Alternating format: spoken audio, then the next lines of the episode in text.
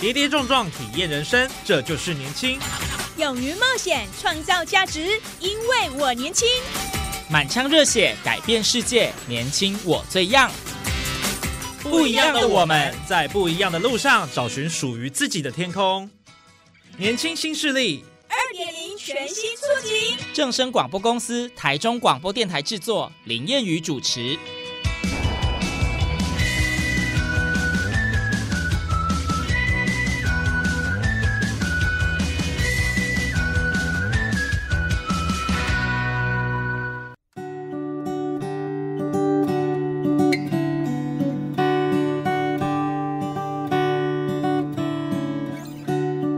大家午安！大家好，欢迎您在礼拜二的中午十二点准时收听在正声台中二台 AM 六七千赫播出的《年轻新势力》节目。我是谚语。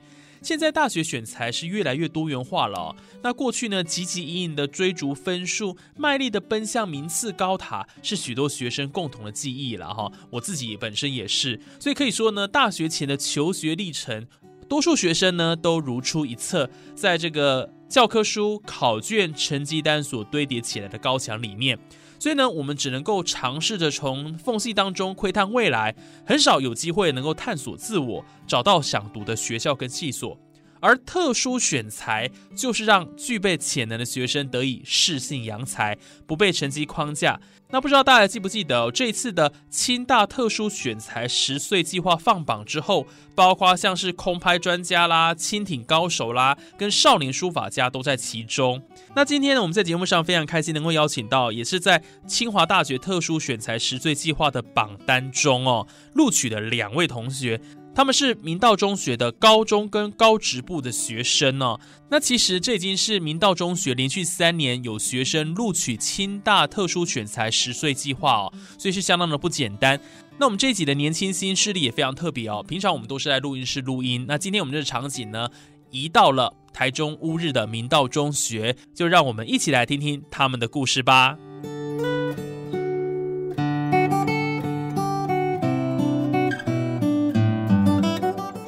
大家好，我是明道中学的许佳恩。佳恩，你是最近录取的这个清大特殊选材十岁计划的清大的学院学士班。对，没有错，就是所谓的不分系。知道自己录取的那一刻，你有什么样的心情呢？就是那时候是上课的时间，嗯，然后我就跟我同学偷偷拿着手机去厕所查成绩，然后就看到当下，其实觉得很不可思议。然后是再三确认之后，然后就尖叫，然后就爆哭这样子。哇，非常的感动那一刻这样子。对，就是有一种努力终于有了回馈这样子。嗯，这个清大特殊选材当然是就是比较不看这个学业成绩，比较针对您特殊的学能的部分去做筛选。但是我听说你允文允武，不仅在运动这方面有很好的表现，其实你的学业成绩也不错，对不对？就还可以了。好谦虚哦，班上有前十名吗？呃，有。哇，这个很厉害了，不简单。所以其实如果你用考试的，说不定其实也是可以进入清大的。呃，可以，只是可能风险比较大一点。我自己觉得就比较没有那么有把握。哦，嗯。所以您从小就对于田径有兴趣吗？呃，应该这样讲，就是说您从比如说国小、国中，您这一路走来。一开始是怎么样开始接触这项运动的？就是国小的时候有所谓的校运会，嗯，然后有那种个人比赛，一百公尺、两百公尺，然后我就是随便跑，然后就拿了第一名这样子。你随便跑就拿第一名？也不是随便跑，就是跟别人比起来，好像有多那么一点点天赋这样子，可是并没有特别的。就是想要往田径这方面努力，然后国小的时候主要是在打躲避球，对，然后有国小有被学校的体育组长找出去比赛比跑步，但就是那种打酱油那种，就只是出去比一下而已。然后是上国中之后被现在教练发掘，才正式的接受正规训练，然后才一直这样子持续下去。你之前念是念光德国中。啊，所以就是在明道旁边的一个学校，啊，距离非常的近。那那时候怎么没有想说，就是比如说国中毕业之后进入，比如说体育班啦，或者是田径的名校之类，而选择了明道呢？因为我上国中之后，其实也没有特别设定说我要往体育班的方向走，是进入国中之后才加入田径队。然后其实一开始当初爸妈也是反对的，就是认为说国小已经有打过躲避球，这样就够了。那上国中之后就好好的好好的拼学业这样子。然后是我自己有兴趣，然后加上教练其实有跟我爸妈谈过，就是他会让我田径跟课业都可以兼顾。嗯，然后我也跟爸妈约定说，哦好，那我国一的时候就试看看，就是在练田径方面下也可以不影响到课业。那后来就是就是都班上前三名这样子，所以 所以爸妈就从反对转为支持，对。所以这个学业成绩好像对许多家长来讲还是蛮重视的一块了。但是因为你维持住了这个学业的表现，所以爸爸妈妈放心的让您在田径这方面做发挥。对，没有错，他应该也是看到我在田径这方面也很努力，然后就觉得说啊，这孩子有有天分，然后他也喜欢，他也肯努力，那就支持这样子。嗯，不过在这个课业压力跟运动的。就是在田径这练习的这方面，呃，心理上的拉扯，我相信那个压力是非常大的。您怎么从中取得平衡，或者是说，你很努力的在做这件事情？其实花还蛮多心力在平衡课业跟田径这方面的，就是常常有时候会比赛的关系，然后就没有办法上到课。那没上到课，我回来我就要自己补重点，然后。不会的，就自己找下课时间或中午时间再去问老师。对，然后也因为这样子遇到蛮多挫折过的。嗯嗯，所以有没有曾经一度你想要放弃这个田径呢？觉得好挫折哦，然后心情非常低落，陷入人生的一个低潮这样子。有啊，还蛮多次的，其实很多次。真的？那后来怎么走过来？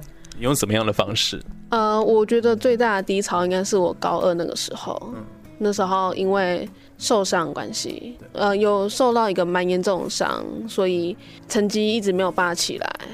然后上了高二之后，课业压力也变重，所以导致那段时间课业跟田径方面的成绩都不好，所以就一度就是。有跟我们教练说，就是我不想练了这样子，嗯，就退出田径队这样子。对，没有错。哇，真的好辛苦哦！你看一个运动员，然后在现在这个台湾比较升学主义的这个压力下，然后要怎么去平衡，确实是蛮困难的。因为时间就二十四小时啊，我又要练田径，可是我又要准备学校的课业，而且高中的课业又比国中又更重哦，所以 压力可想而知了。刚刚说您受伤，我。看一下资料，您是腰伤，对，是腰伤。那这个是在练田径过程当中，就是嗯，怎么造成的？就是运动本来就是可能会有一些拉伤这样子，然后一开始以为只是单纯的拉伤，然后后来是有给比较专业的物理治疗师看之后，他认为就是没有那么的一般。因为我痛很久，然后也很痛，就是痛到可能没有办法跑步那样子，就是可能日常的生活起居以后也会有问题，然后他就建议我去照 X 光，然后照了 X 光之后才发现说，哦，是断掉这样子。哦，所以其实还蛮严重的，断掉。对，这还蛮严重的，但不是练断的，就可能医生说可能是我成长的时候，他当初就可能就没有长好，然后或者是小时候有去。撞断掉是我自己不知道，然后因为它是连接点的地方断掉，所以因为运动强度的关系，会导致我的身体没有办法去控制骨头，对它就会造成滑脱，它就离开他原本的位置，所以会去压迫到其他神经，所以才会导致疼痛。所以这个 运动伤害有时候就很难避免哦。那现在有好一点了吗？他其实。他就是一个骨头断在那边，他也骨头没有办法长回来，他也不会好。对，嗯，可是就是靠我现在就是有在做复健，有在上课，然后用本身的肌肉力量去把它固定住。嗯，但其实已经好很多了，已经不会影响到我跑步了。但跟其他运动员的可能受伤或者是他复发的风险可能就会比较大一点。嗯。是辛苦了，对，在运动的过程当中呢，就是历经了这样的一个伤害啊，但是没办法，就是得靠自己意志力挺过去。对，那呃，将来家人，你有没有想说要呃走什么样方面的？听说你说你想要当什么运动心理咨商师哦，这个行业听起来蛮特别，好像比较没有听过。为什么会想要朝这个领域发展呢？呃，其实我从小都对帮助人这件事情很有兴趣，也很有热情，然后就很喜欢跟人面对面的沟通，所以就对心理智商这方面其实一直来都有很大的兴趣，然后也还蛮坚定说，哦，我未来就是要朝这个方向走。加上我有运动员这个身份，然后也遇到过很多低潮跟很多困境，可是。我发现，当我在低潮的时候，我没有一个很专业的智商师可以帮助我。就是除了受伤之外，那些心理的附件，没有人可以就是听得懂我在说什么。所以我就发现说，哦，就是运动对运动员来说，其实心理上的建设、心理上的智商也是非常重要的。可是，在台湾并不重视，也没有太多的人在做这件事情。那我就想要做这件事情。除了可以就是做自己有兴趣的事情，也可以回馈到运动界这个方面，结合我的专业这样子。所以这个听起来还蛮好的，就是可以帮助到运动员，很酷吧？对，非常酷哎！就是心理智商，呃，特别是在运动这一块，它就是比较 focus 在当中这样子。呃，也没有特别就是要针对运动这方面呢，我是觉得都可以，但是我会比较想要就是。如果有比较好的专业之后，然后去跟运动员多接触吧，这样子，嗯，应该跟运动员接触的机会会蛮高的了。如果之后从事这样的工作，对，又可以帮助别人，所以其实呃，你是有一颗蛮柔软的心呢，是，对啊，虽然刚强的外表，然后又愿意去运动这样子，就是在运动这方面你会愿意去投入，但是其实你有。一颗柔软的心，哇，这个非常棒哦！所以我想在这个过程当中哦，其实就是呃，遇到挫折怎么样去面对啊？您都一路挺过来这样子。那最后有没有什么要鼓励学弟妹的呢？就你的这样的一个经历，就是如果说这个是一个学习的过程的话，比如说我们课业上也会遇到挫折，您有没有什么可以呃鼓励大家的这样子？我觉得就是对。自己所做的每个决定去负责任，然后既然决定要去做这件事情的话，那就好好的把它走下去。就是不管遇到挫折还是困境，然后要可以稍微逃避一下下没关系。然后觉得想哭就哭，然后想开心的时候就开心。但是要就是想到说为什么当初做这个决定的初衷，然后再。站起来，然后勇敢的走下去。好，非常棒的一个勉励的话啦。哎，我可以问一下佳恩，你跑，比如说两百公尺或四百公尺，最好的成绩吗？四百公尺是国三的时候，是五十四秒二六。哦。对，两百的话是高一那时候，二十四秒二。嗯，对对对对。都非常快，很惊人。对，所以呃，今天听到家人的故事哦，让我们觉得蛮感动的哦。就是对于自己梦想的执着，就特别喜欢跑步，然后在田径方面的这样的一个努力哦。透过今天节目跟大家分享。好，我们接下来下一阶段，我们还要请这个我们明道中学高职部的刘浩颖同学来继续跟我们分享。好，那我们先休息一下，稍后马上回到我们的节目现场。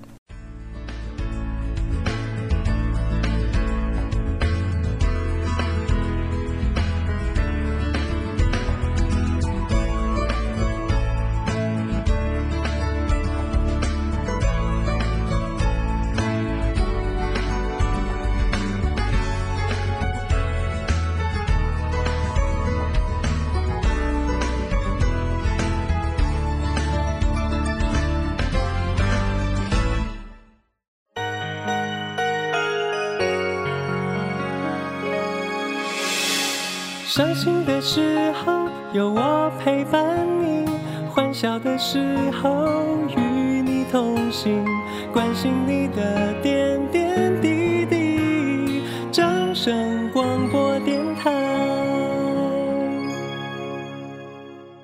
好的，接下来呢，我们要来邀请到是明道中学的高职部的美工科的刘浩颖同学，他也是拿到这个今年清华大学特殊选才十岁计划的这个入场券呢，哈，就确认是上这个清大。那为什么要介绍他呢？诶，他是。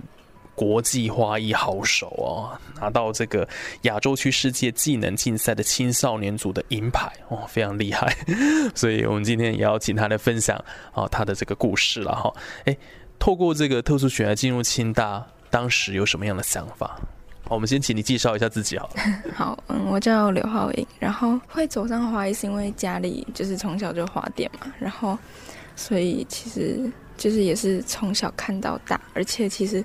两个姐姐都是选手，也同样都是比赛的选手。然后他们甚至是，他们两个都是国际赛的。像我是亚洲赛，那他们两个是国际赛的国手，也是代表台湾的。所以就是从小就会看着姐姐这样比赛，就觉得哎，好像还不错。所以你是家里的老幺吗？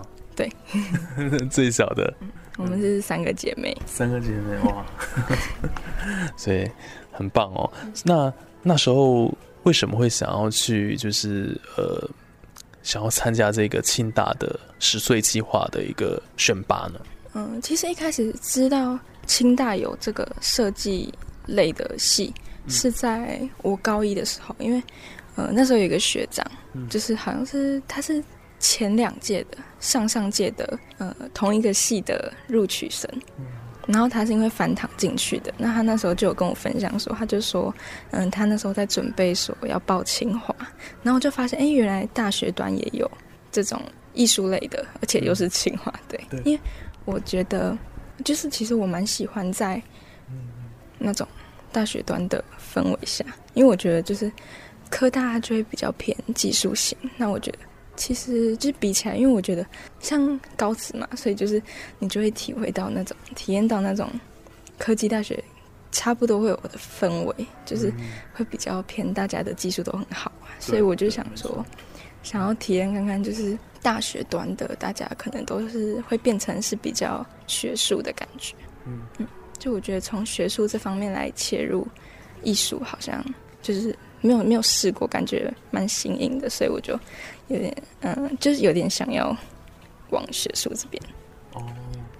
就因为花艺这个是你其中一个强项了，我想这个也可以当成是一个很棒的才艺，而且是非常特殊的，别人不会拥有的。那如果再加上你在学业上的一个努力的话，我想这个就是一个加分的亮点。对我好奇问一下，你的成绩怎么样？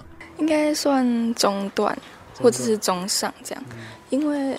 嗯，其实我当初选择高职是因为我觉得不想要这样子每天像高中这样，感觉就是都只在读书。哦，所以我我就选了一个同时符合家人的期待，然后我自己也还蛮有兴趣、不太排斥的科系。嗯嗯，所以你现在就是选择这清大的艺术与设计学系，那也希望可以跟你的花艺结合。呃，对。好，那可以谈谈您的这个成长背景吗？除了说刚刚提到说，两个姐姐都是这个呃学花艺的，而且是参加国际赛的哦。那当然，他们也都取得很好的成绩，这样子。对，那你们家是开花店的吗？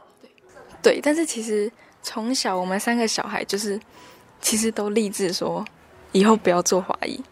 但是到最后变成反而三个都做花艺，那因为从小其实像过年就会大家就会需要买拜拜的花，或者是装饰家里的盆子的盆花，那所以就是过年啊，或者是有节日的时候就都会很忙，然后常常妈妈也都是这样就没有办法回家，然后我们就会觉得就花做花艺怎么那么累，可是后来是因为呃一开始会接触到这个比赛，是因为姐姐她其实。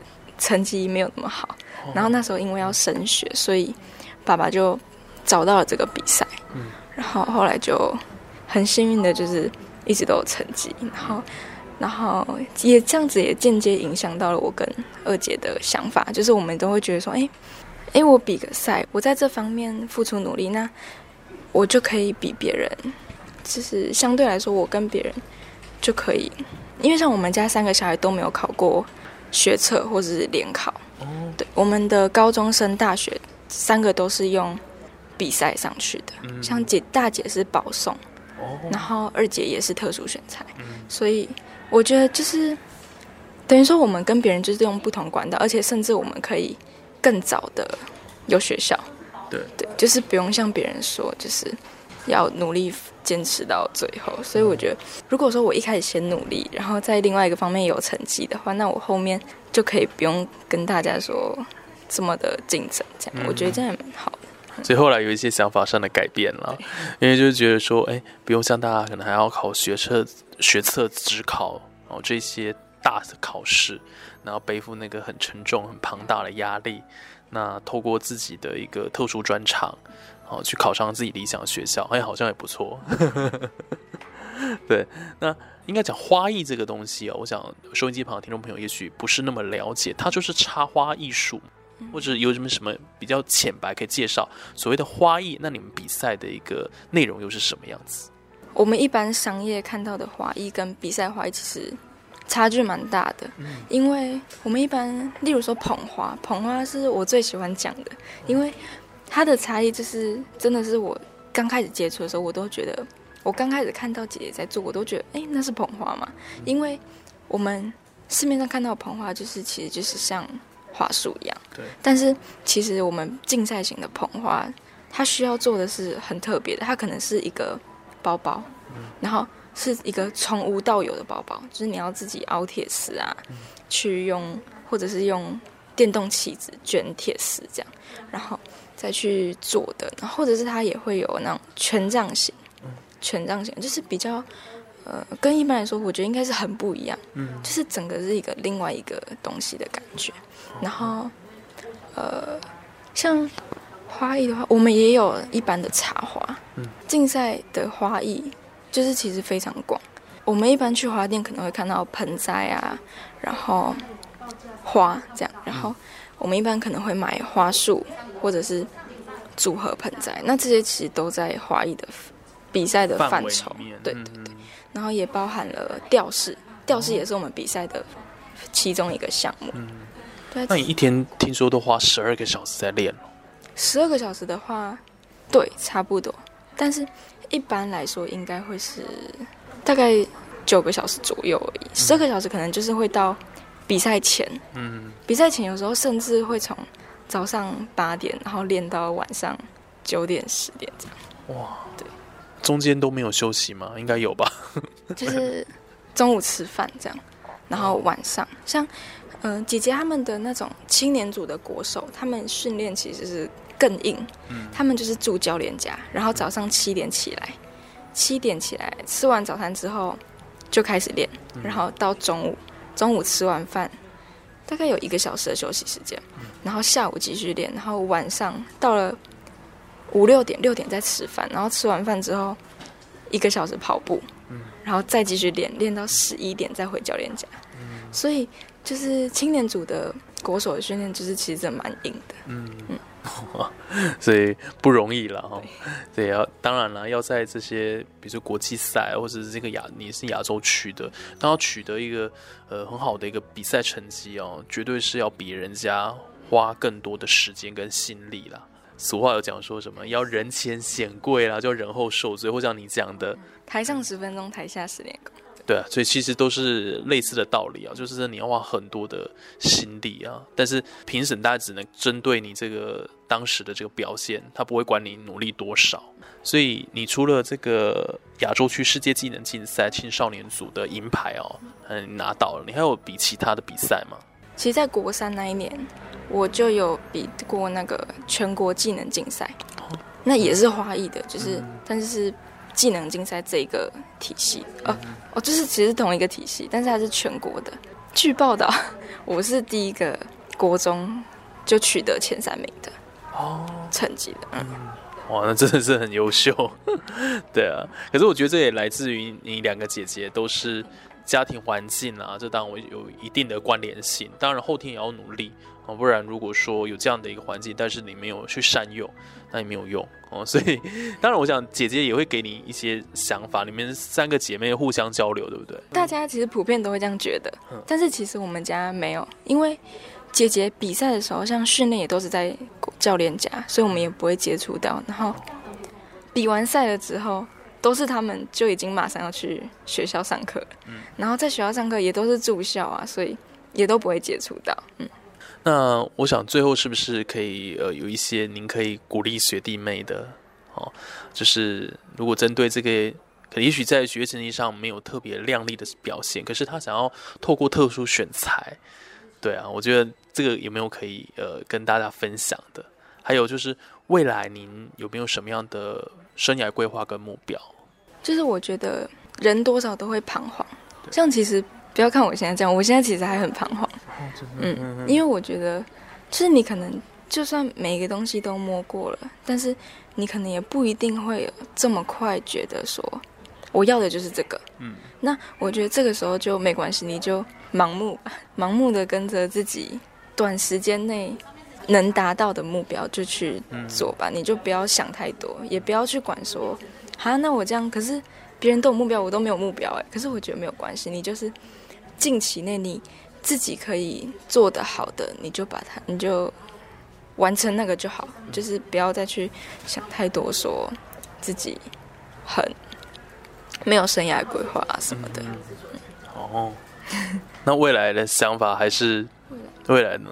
嗯，有，但是我觉得就是一直在变嘛。那我现在目前我是预设说，就是因为妈妈是中华华裔的老师，那中华花艺其实就会接触很多陶瓷的盆器、花器，然后而且再者花花艺嘛，就是本来就是跟盆器会被觉得是一体的，它会连接在一起。那因为清华里面就是我选的是工艺设计组，那它就会有很多的工艺类的，可能说我自己制作的工艺品，然后再结合花艺这样子来去表现，就会变成一个像可能人家做花艺都是师傅的盆器，然后在自己的花艺，但我觉得这样子的话，我以后就可以就是创作出那种属于就是就是真的整个都是我自己的哦，想法，我自己的作品的东西。嗯，就是你的这个作品是独一无二的、独特的，而且是一个一整体、整体性比较强的这样子。哦，就不会有其中一个部分可能用别人的东西是，哦，太棒了！所以未来带这个清华大学的四年哦，我想好好加油。好，那今天节目上、呃很开心哦，在年轻新势力的节目，我们邀请到了明道中学的两位优秀的同学。那刚刚呃，这个浩刘浩颖浩颖哦，也跟我们分享哦，他在花艺。好，的一个精湛的一个表现了哈。那我想今天的节目非常的精彩，也谢谢听众朋友的收听。我们下礼拜同一时间再继续回到我们的年轻新势力，我们有更多的呃这个同学的故事哦，还有各行各业各领域发光发热的故事要跟大家分享。我们下礼拜再见，我是谚语，我们再会了，拜拜。